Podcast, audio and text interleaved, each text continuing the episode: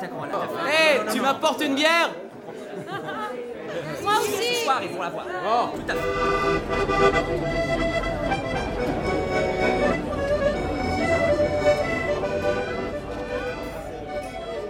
Salut à toi qui viens de cliquer sur ce podcast. Je m'appelle Odessa. J'espère que tu vas bien. Tu te souviens de ces longues soirées durant lesquelles, avec tes proches, vous vous retrouviez autour d'un verre pour refaire le monde? Eh ben, embarrez-vous. C'est un peu l'idée.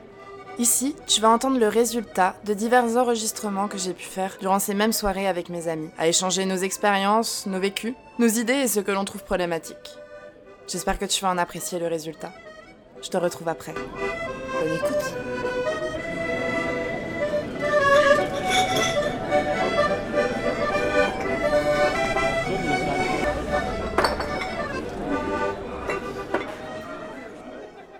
Mais ouais, le diagnostic, j'y pense. Mais j'hésite encore. Parce que j'ose pas me tourner vers un psychologue, je sais pas qui aller voir vraiment. Ouais, l'idéal, c'est de se faire conseiller. Mais moi, j'ai j'ai un petit problème avec ça. Bah, en fait, bon, déjà, j'ai sauté une classe, donc j'ai fait, euh, j'ai fait un test de QI à ce moment-là. C'est vrai que quand, quand t'es petit et qu'on dit, ok, ben, t'es plus intelligent que les autres, allez, tu avances. Ben, tu, enfin, tu sais pas trop comment le prendre, cette information-là, en fait. Tu fais, ok, je suis plus intelligent que les autres, c'est-à-dire, enfin, qu'est-ce que... Juste pour la, la curiosité intellectuelle. ouais, c'est vraiment juste pour la curiosité, j'aimerais bien juste pour savoir. Il y a une question peut-être de légitimité aussi Ouais. derrière qui revient souvent. Mais c'est vrai que ouais, la, la légitimité, la, la question de la légitimité, je me la pose parce que je me dis, euh, bah, j'ai pas été diagnostiquée, enfin j'ai tous les signes, mais il y a toujours ce doute finalement parce que est-ce que je peux vraiment dire que je suis HPI Non, parce que j'ai pas été diagnostiquée et du coup je veux pas en parler et en même temps j'ai toute ma vie j'étais hyper malheureuse à cause de cette différence par rapport aux autres. Donc ouais, la légitimité, euh, grosse question. Ça me serait pas utile, je pense. Donc, euh, peut-être, je sais pas, non, vraiment, je préfère rester loin de tout ça. De toute façon, j'en ai pas le, le- le besoin, donc. euh, En soi, je me suis toujours demandé sur quoi se basent les tests. Je sais pas. Bah, je sais même pas en fait, c'est ça le truc. Je vois pas forcément à quoi ça sert de, de dire ok, t'as un OQI. Genre, enfin, j'arrive pas à voir ce que ça change en fait. Est-ce que t'as un statut particulier Non? Enfin, crois déjà dans la classe, il y a- y, une bonne fourchette de surdoués, c'est sûr. Oui. Ouais, non, alors tu trouves 2%, beaucoup. Ça dépend des calculs, sinon euh, ça peut être entre 5 et 0, quoi. C'est une fourchette, Moi, mais je pensais c'est grave c'était plus. Genre, j'aurais mis un petit 20%. Euh, mais il y en a plein qui n'ont pas été testés. Genre, euh, il y a des gens. Ouais. euh, que je connais quelqu'un qui a fait le test quand il était enfant. Ah non, justement, moi je sais que je veux pas le passer parce que j'ai trop peur du résultat. En fait, j'ai peur que. Déjà que je, je, j'ai quand même de légers problèmes d'ego. Je sais que si jamais je me rends compte que j'ai un test de qui. euh, Enfin, je- il s'avère que j'ai un QI élevé, je sais que ça va faire qu'empirer les choses et que je vais euh, prendre trop la confiance. euh, je vais me sentir trop spécial alors que finalement c'est trois fois un QI, genre c'est qu'un chiffre, etc. Et, ou, ou alors, justement, si j'ai un résultat trop bas, même juste au niveau de la moyenne, mais justement, ça va au contraire euh, piquer vraiment très fortement mon ego et justement, je vais me dire, ok, bah, je suis banal, quoi, et je pense que ça va vraiment me faire mal, donc j'ai pas envie de, de me confronter à ça et je pense pas un jour faire un test de QI, de toute façon, ça va rien m'apporter. hein. Bah, c'est vrai que se faire tester, faut déjà ça coûte un petit un petit budget quand même. hein. Déjà. Ah, je savais pas. Si, Ouais, si, il c'est- faut aller voir le psy- psychologue et tout. C'est plus de 200 euros. en tant qu'enfant et Ouais. le fait que j'étais à l'école et que c'est mes professeurs qui ont eu cette initiative, je n'ai rien payé évidemment. Mes parents non plus. Donc voilà. Non, moi ça a été un blocage, j'ai refusé de le faire le test pendant longtemps à cause de ce coût. Ouais. Parce que et à cause de ce coût et de la peur qu'il soit négatif. Ah bah c'est super cher, ouais. Euh, Il y a peut-être justement un problème, euh, est-ce que ça devrait pas être remboursé Ça l'est pas, j'imagine. Non, ça l'est pas. Que ça coûte 200, 300 euros parce que c'est eux, le, au prix de, ramener au prix de l'heure, que ça leur ramène à, je sais pas, pas combien ça peut leur coûter, puis également euh, ça coûte très cher le test en lui-même. Parce que pour un psychologue ou un psychiatre puisse faire un test de QI, il faut qu'il achète le test, il faut qu'il a- la- achète les droits euh, d'utilisation euh, des différentes méthodes, et ça, il se sucre énormément sur ce, sur ce truc-là. Enfin, je pense pas que ça pourrait m'apporter quelque chose. Ben si, il y a l'intérêt de... euh, T'as peut-être une perception différente des choses, etc. Du coup, ça permettrait, si tu vois qu'il y a des trucs qui, toi, te rendent malade et que tu comprends pas pourquoi, c'est peut-être à cause de ça. Moi, je sais que si je faisais un test de QI, ce serait juste la curiosité. Et je pense que c'est important de le savoir pour se comprendre aussi. comprendre comment ton cerveau fonctionne, parce qu'au final, on sait pas spécialement comment il fonctionne un cerveau. Et je pense que c'est le cas pour toutes ces euh, choses, que ce soit la constellation des 10, que ce soit euh, trouble de l'attention aussi, qui est classé dans cette même neuroatypicité. Bref, voilà. Et c'est là que j'ai eu un déclic et je me suis dit, mais en fait, tous mes amis, à chaque fois, ils sont, c'est des gens diagnostiqués justement HPI.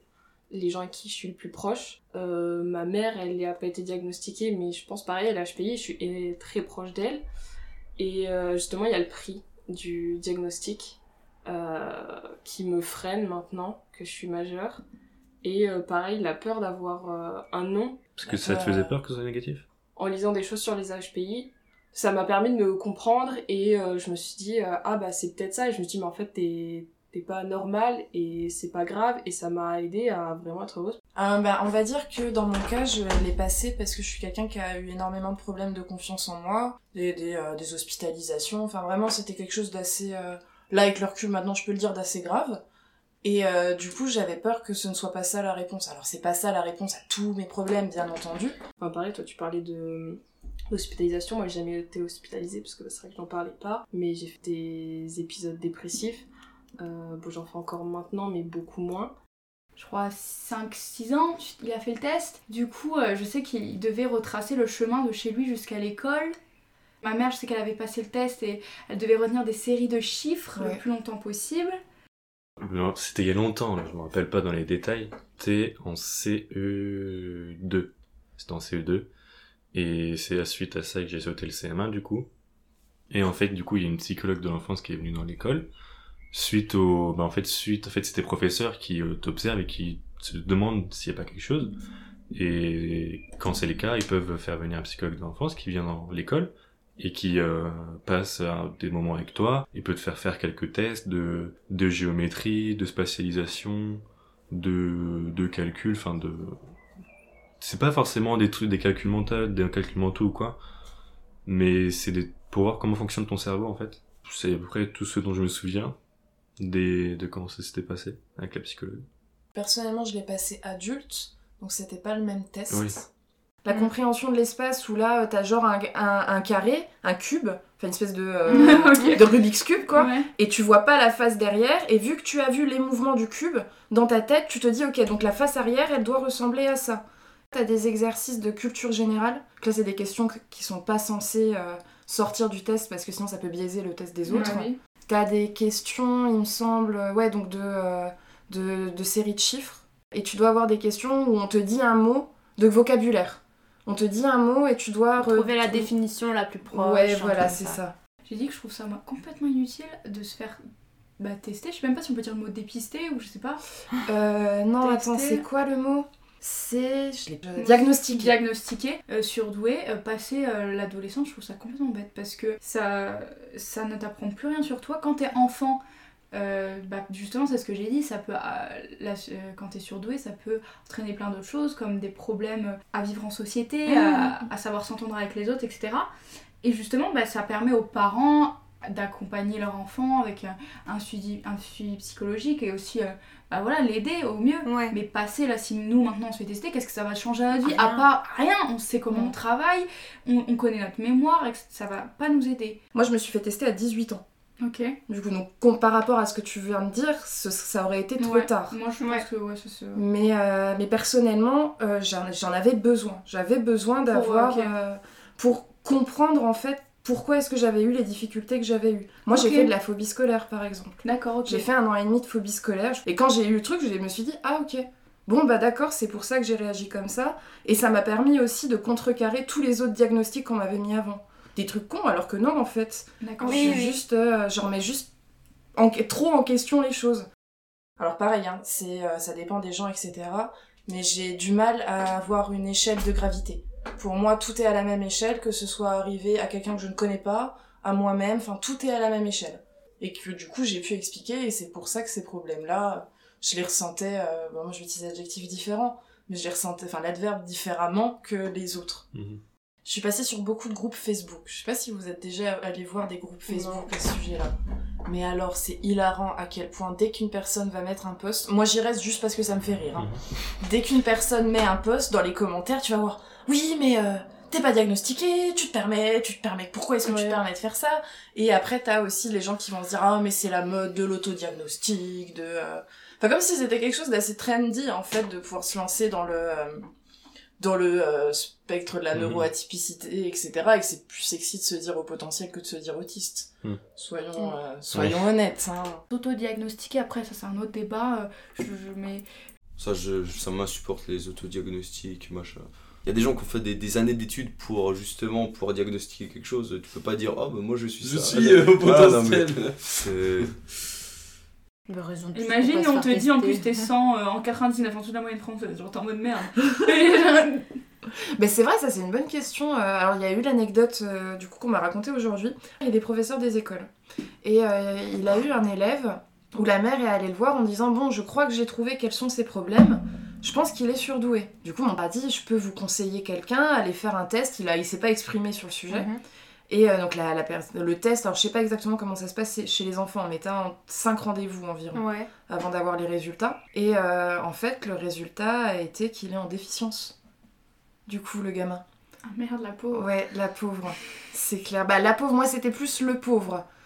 Je vous, enfin, il y a aussi ce complexe que crée ce test de QI face aux personnes qui, ne, qui pensent l'être et qui ne le sont pas ou qui ne veulent pas le faire pour pas se confronter et quoi. Enfin, c'est tout un complexe, tu vois, parce que euh, on se dit est-ce que euh, on vaut moins que Enfin, moi, c'est ce que j'ai pensé euh, pendant un an au lycée, tu vois. Est-ce que euh, Ouais.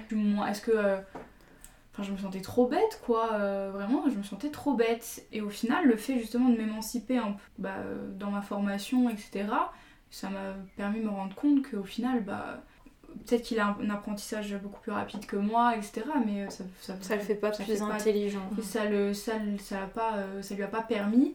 Là où moi j'ai changé, dans le sens où bah, euh, Mm. j'ai une culture, euh, je, je réfléchis beaucoup plus vite grâce à la prépa, euh, j'analyse beaucoup plus vite, j'ai beaucoup progressé en anglais, etc. Lui est resté au- dans ses lacunes est resté au même stade, qui sont du coup euh, les liens sociaux, tu vois. Même si je dis pas, ça va mieux. Mais c'est toujours. Il se sent toujours différent là où il ne devrait pas l'être, tu vois. Souvent, les profils des surdoués, en fait, ne sont pas égaux. Ils sont Mhm. jamais égaux. Et c'est là où, euh, où dans, les, euh, dans les surdoués, tu vas voir tout ce qui va être 10. Quand c'était Maintenant, je me dis que j'aurais aimé savoir, pouvoir poser des mots dessus parce que je comprenais pas. Et juste, ça aide à comprendre aussi de mettre un mot. Parce que moi, quand j'étais petite, j'avais aussi besoin de mettre beaucoup les mots là-dessus. Je posais plein de questions. Pourquoi ci, pourquoi ça? Je posais les, les mots, pourquoi ils étaient comme ça? Euh, dès 5-6 ans, sur l'étymologie des mots, etc. Donc, euh, ouais, j'aurais bien aimé mettre un mot dessus. Même pas forcément une étiquette, mais parce que de toute façon, le QI, une fois que t'avais ton test, t'es pas obligé d'en parler à des gens, tu vois. Parce que Bah, le nom, pourquoi pas. Enfin, en plus, moi, ce nom neuroatypique, je l'ai vu que très récemment, je pense, il y a six mois. J'ai vu le terme, avant, je le connaissais pas. Mhm. Neuroatypique, mais euh, en soi, je trouve ça fonctionne. Bah, après, c'est un terme générique, il englobe énormément de choses. de regrouper eh ben, tout aussi bien les 10 dont on parlait tout à l'heure, enfin la constellation des 10, que euh, les personnes qui vont avoir un haut potentiel émotionnel, alors haut potentiel émotionnel qui n'est pas encore bien défini clairement par la médecine, donc un haut potentiel émotionnel, intellectuel, ou alors complètement carrément dans le syndrome euh, Asperger Mm. ou euh, Ouais, autistique. ouais, enfin, le spectre des troubles autistiques. Bah, moi, ce que, ce qui me, enfin, c'est pas que ça me pose problème, c'est ce que je me demande surtout avec ce genre de termes, pas forcément neuroatypique, c'est pour tous les termes qui désignent une, euh, une partie de la population qui est atteinte de quelque chose, par exemple, c'est que ça, Ça et scinde. ça écarte, voilà, ça scinde, ça met les personnes neurotypiques d'un côté et les personnes neuroatypiques de l'autre. Je, je sais Ouais, pas ça si, fait un peu une classification normale, pas normale. c'est ça. Et c'est souvent ça ben, qui est reproché que- à tous les termes. Mais il y a un moment, c'est vrai qu'il faut mettre un, un mot dessus, de toute façon. Oui. Et je trouve qu'il a cet avantage-là de, de ne pas différencier tous ces groupes, mais effectivement, il reste quand même euh, quelque peu stigmatisant. et-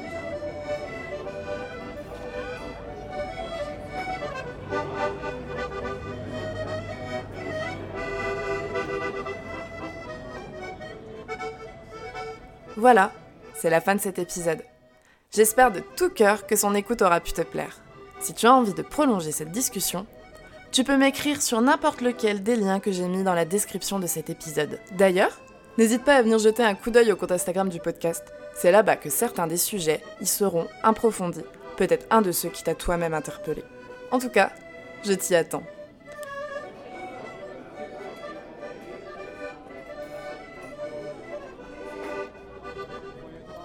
Si tu es resté jusqu'ici, c'est peut-être aussi que tu as envie d'aider à soutenir le podcast. Pour cela, n'hésite pas à en parler autour de toi, à le partager, à t'abonner ou bien à venir me mettre 5 étoiles sur Apple Podcast. Comme tu dois déjà le savoir, c'est un des meilleurs moyens d'améliorer le référencement. Sur ce, merci, barrez-vous et à la semaine prochaine